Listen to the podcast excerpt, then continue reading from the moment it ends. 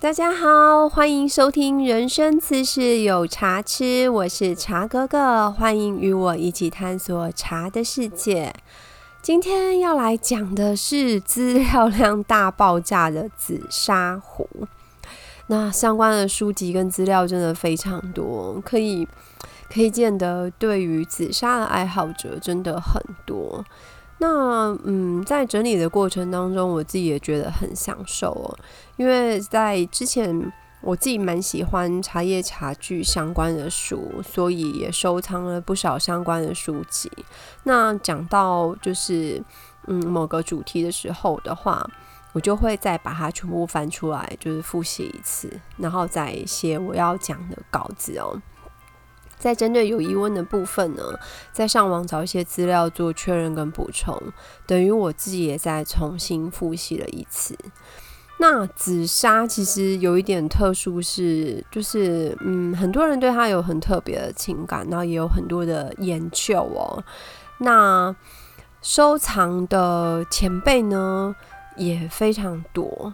我自己的长辈跟客人就有很多，就是有收藏紫砂的，算收藏家，就是呃或多或少，有的真的很多把，几百几百只壶都有，那也有就是可能大概就是几十把的，可是这样的人真的不在少数哦。那如果我有什么地方没有讲好的话，也再请你们就是多多指教。好的，那我们来聊聊紫砂壶。紫砂壶曾经在民国七十年左右，就是七十几年的时候，也就是大概是一九八零年代吧，在台湾掀起过一阵旋风哦。我们之前有遇过几位客人的太太，就会跟我描述他们家老爷在那个时候买壶的那种狂热。那我觉得最经典的说法就是“莫钱去换头等来”。就是用国语的说法，就是抱钱去换土回来。紫砂壶是土错的，没错。那就是太太们说抱钱去换土的这个描述，实在是 还蛮精准的。可是，身为一个嗯陶瓷艺品的狂热者，其实再明白也不过那个心情哦。看到喜欢的作品，没有带他回家哦。晚上可能会睡不着觉，而且隐约会觉得那把壶在叫我。诶，今天突然变成讲鬼故事的频道，其实就是一个你会很想要收藏的那个感觉啦，是可以理解的。那当年就是嗯，我们台湾在疯抢紫砂壶的时候，我那时候也还小，所以事情是听比较多，是听长辈啊，或者是客人在讲的。那比较。年轻的朋友哦，可能更无从想象那到底是什么状况。有机会的话，可以跟就是你们身边的长辈或者是前辈，有曾经封过紫砂，可以跟他们聊聊，他们应该很愿意讲故事给你听哦，因为那是属于他们那个年代的旋风，就是他们也曾经有超热血、超狂热的时候。接下来，我们就从紫砂壶的产地的历史开始说。我们都知道紫砂壶就是比较有名，就是宜兴嘛。我甚至会遇到客人，就是嗯，直接推我们店门，然后说：“哦，我要买宜兴壶，你这里有没有宜兴壶之类的？”所以大家对于这个地名呢，其实印象应该都是很深刻，好像是一个等号，就是紫砂，然后会跟宜兴去做打一个等号哦。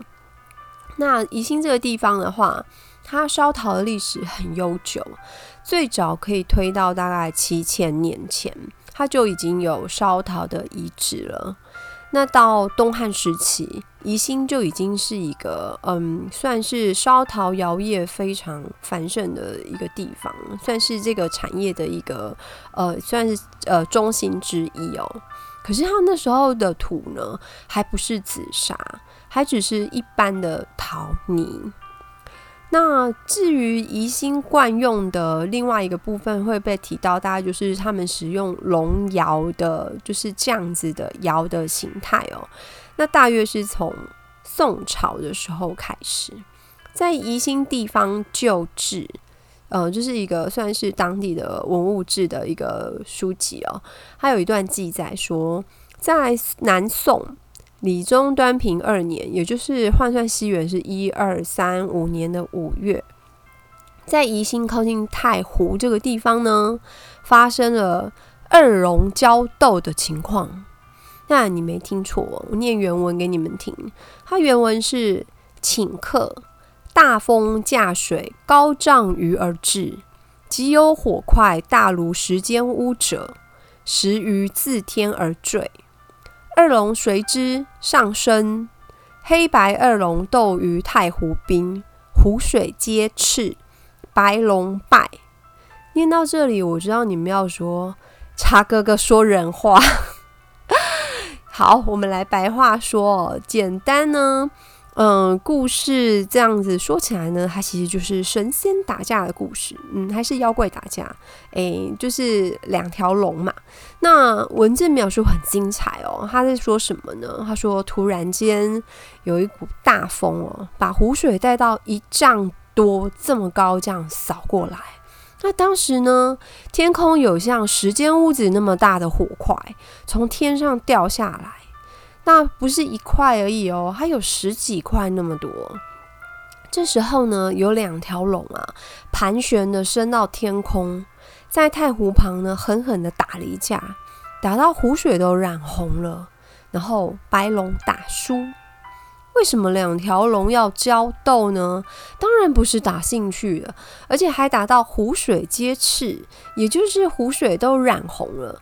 这打得很凶啊，就是呃往死里打的意思。那我再讲另外一个故事，你们听听看哦。故事是这样的：有一年呢，因为某一个原因，让上天呢降火。让丁跟蜀这两个地方呢遭逢了大旱灾。那个时候呢，好几个月都不下一滴雨，然后人民呢种的东西都颗粒无收，不但快要渴死，也快要饿死。这时候呢，太湖里面有一条，他住了一条乌龙，就是乌龙茶那两个字，乌龙应该就是黑龙的意思。然后呢，他偷偷瞒着玉帝。把雨水呢喷向就是干旱的丁蜀地区，就是被处罚的这个丁跟蜀的这两个地方。那他喷出的雨水滋润了大地哦。可是他自作主张的这个行为呢，就是触犯了天条，就被玉皇大帝派出天兵天将要处罚他。那在跟天兵天兵天将一场大战之后哦，那个乌龙身受重伤。就跌落在白荡的一座小山坡上面了。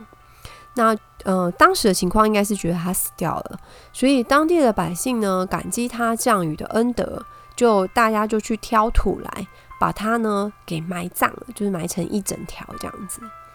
多年以后啊，这个埋葬乌龙的土堆呢，它出现了许多的洞口，然后嘞，最神奇的是，它里面却空空的。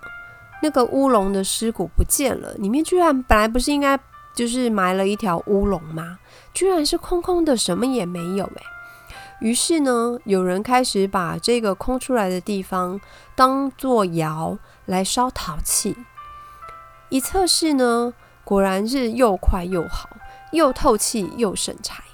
后来呢？当地的人每每要就是要竹窑的时候呢，就会照这个乌龙窑的样子来造窑，就形成了以后这个嗯宜兴当地惯用龙窑的这个起源。那我刚刚故事里面有一个丁蜀，就是丁山蜀山，这是什么地方？那是宜兴出产紫砂陶土的矿场的所在地。这个又像神话又像传说的记载呢，跟当地的民间故事相融合。虽然你很难想象为什么神仙打架会出现在地方的文物志的记载上面，就是为什么他们会看到龙？然后呢，在记载上面明明是白龙拜，可是为什么掉在白荡身上的是乌龙哦？嗯，小时候，我记得我爸爸说，就是他每次讲故事的时候，我都会一直问为什么为什么。然后我爸就说，问的太清楚，故事就不好听了。现在想想这句话，觉得嗯，真有道理耶。后世的学者说，湖面上的那两股就是黑白龙打架呢。应该是龙卷风啊，它属于气候现象。那当然，龙卷风打完之后就降雨了嘛。那是古代人搞不清楚状况，因此而衍生了很多的想象。可是其实说真的，想象的故事还是比气候现象来的更吸引人的，就还是故事好听多了。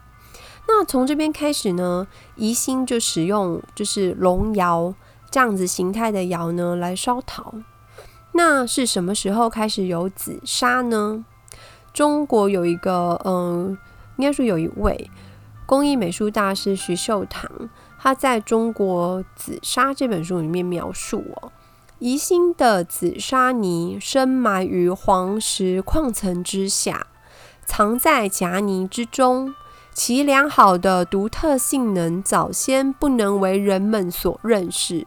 使所谓藏在深闺人不识，这是他的原文哦。也就是说呢，紫砂泥之前没有被发现，是因为它是在矿石的夹层之中，所以没有被人们所发现利用。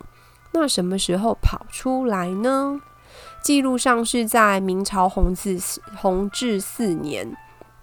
四年、五年、七年、八年、十一年，连续有七年的时间，爆发了五次的大洪水，造成就是山壁崩塌、山洪爆发，所以那个时候就山壁崩塌下来，造成那个紫砂的矿脉外露哦，就是裸露出来的，也就是说。先有大自然的力量让它跑出来，才有人们运用的机会。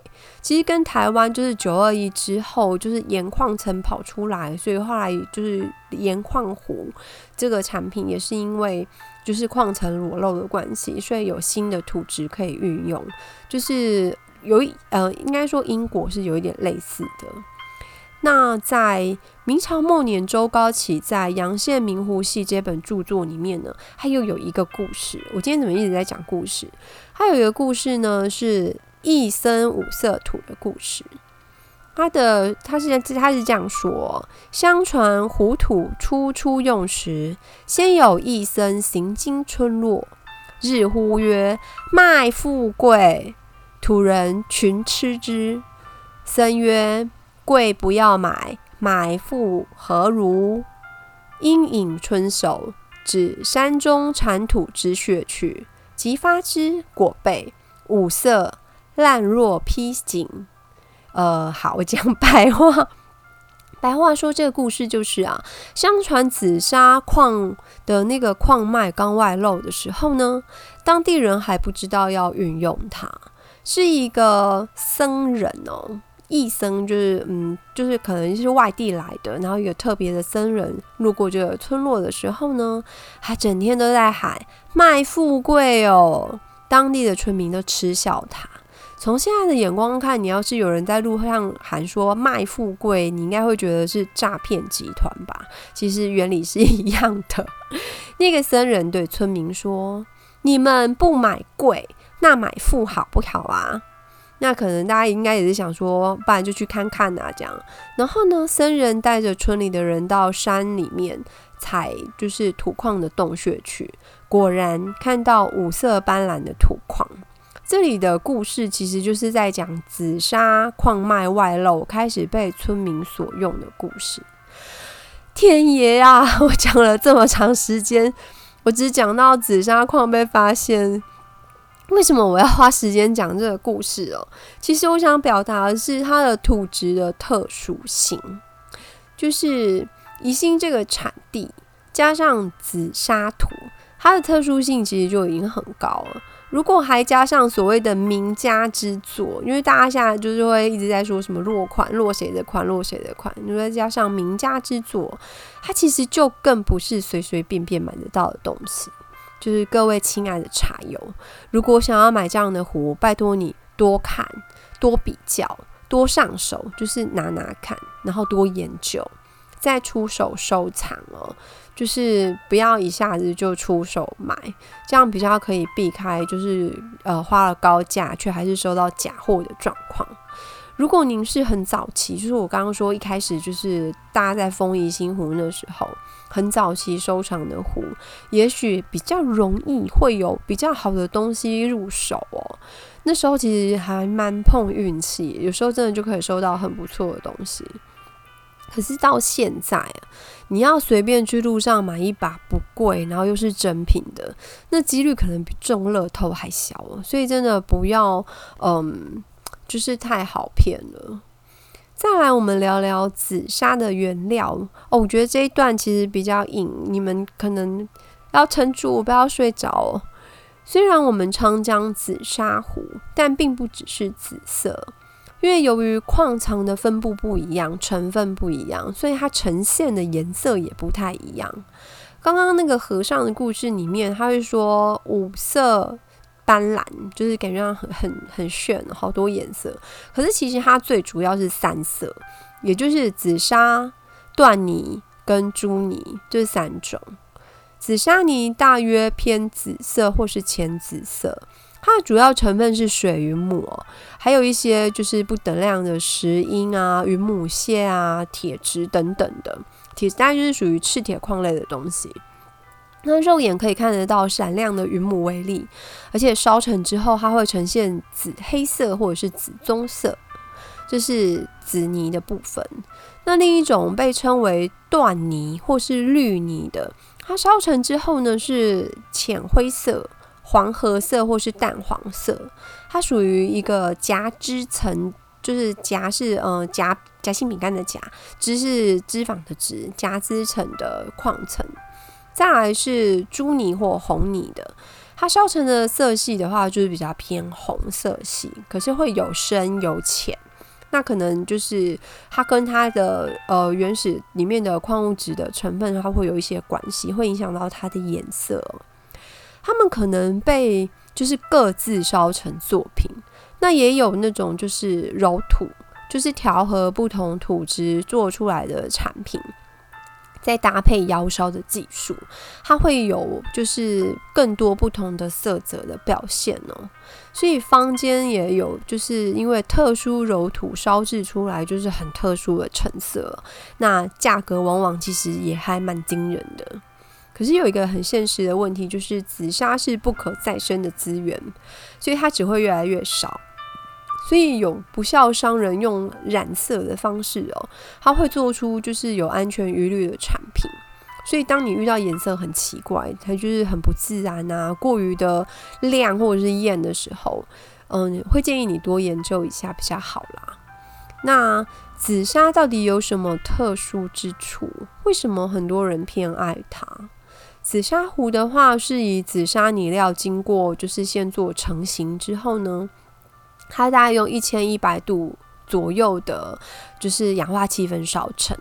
它的颗粒比较粗，含铁跟细的比例成分是比较高的。而且呢，它的原料是呈现沙性。那沙性的原料到底有什么特色？到底跟就是哦，你说嗯，粘土烧成的陶壶有什么不一样？沙性的原料呢，它有两个特色。第一个就是，虽然它的硬度很高，可是它不会磁化。第二个呢，是从结构上面来看，它有两层的孔隙。有一个说法称它为紫砂的双气孔特性。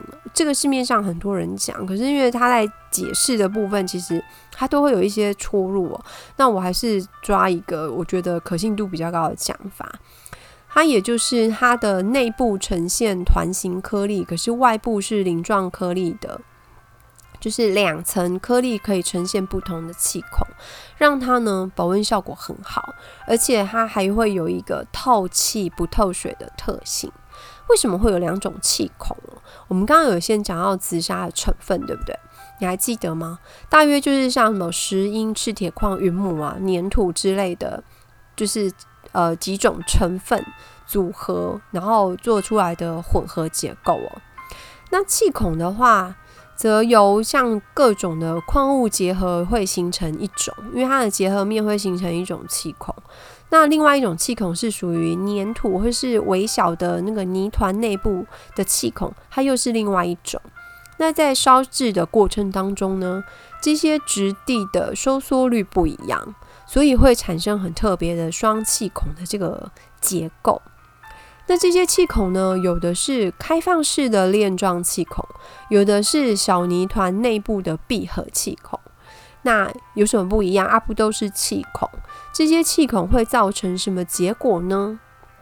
闭合式的气孔比较好联想，因为我们之前陶壶有聊过，它就像真空保温瓶一样，它会让它的导热差，然后让它的保温效果比较好。那开放式的气孔呢？嗯，由于茶水的话，它会有表面张力嘛，那茶水本身无法通过这些气孔透出壶的表面，可是水蒸气可以。所以这就是所谓的透气不透水，而茶水的水蒸气在气孔内部通过的时候啊，由于气孔是弯弯曲曲的链状的，有一句话说“凡走过必留下痕迹”，水蒸气也是。而我开玩笑的，就是其实我想表达的是，它确实会在气孔壁残留一些部分。那等水蒸气蒸发掉之后呢？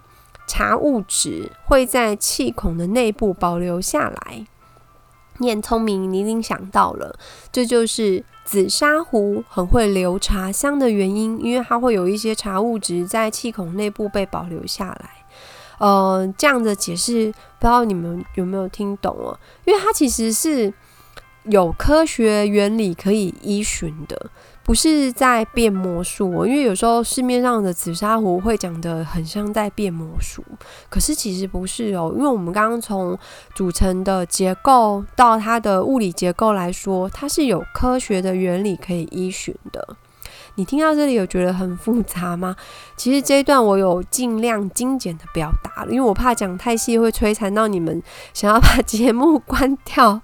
嗯，我有尽量说人话。所以你可以知道为什么紫砂壶通常不上釉哦，顶多是在外面会有就是作画或是什么的。可是它里面的话，紫砂基本上是不会上釉的，因为把釉上在紫砂壶里面，可以说紫砂都不紫砂了，那是暴殄天物啊。这边跑题做一个补充哦。台北的故宫收藏很多在康熙一朝的经典壶，那完整的名称叫做宜兴胎画珐琅花卉的茶壶。哇，这个名字好长哦！简单说，它就是宜兴的壶的壶胎，然后壶身上是用珐琅这种材料上去作画的。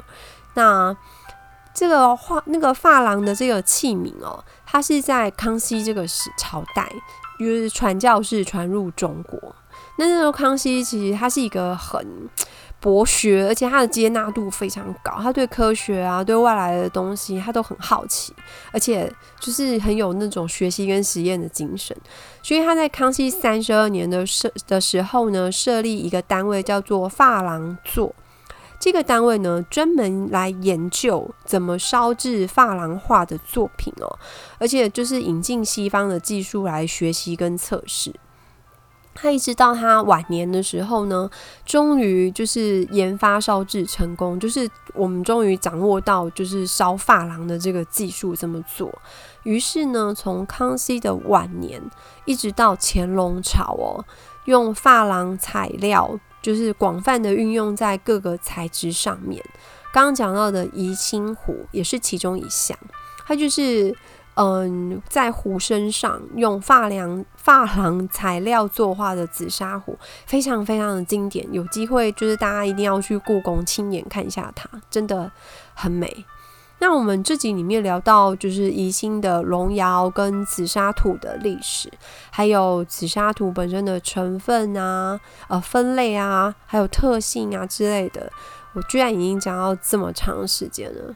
那关于紫砂壶的做法、古今的不同、古董壶。光货与花货，然后什么是长壶，还有适合泡什么茶，以及一些问题，我留到下集，就是再就是把它讲完整，因为再讲下去的时间真的太长了，而且根本讲不完。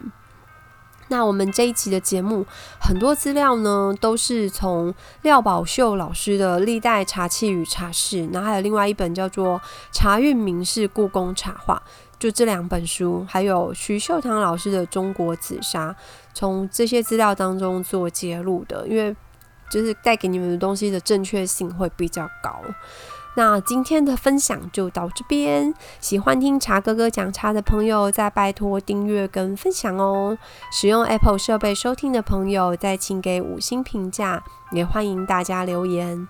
如果你有什么想听的主题，也欢迎跟我说。谢谢大家，我们下次再见喽。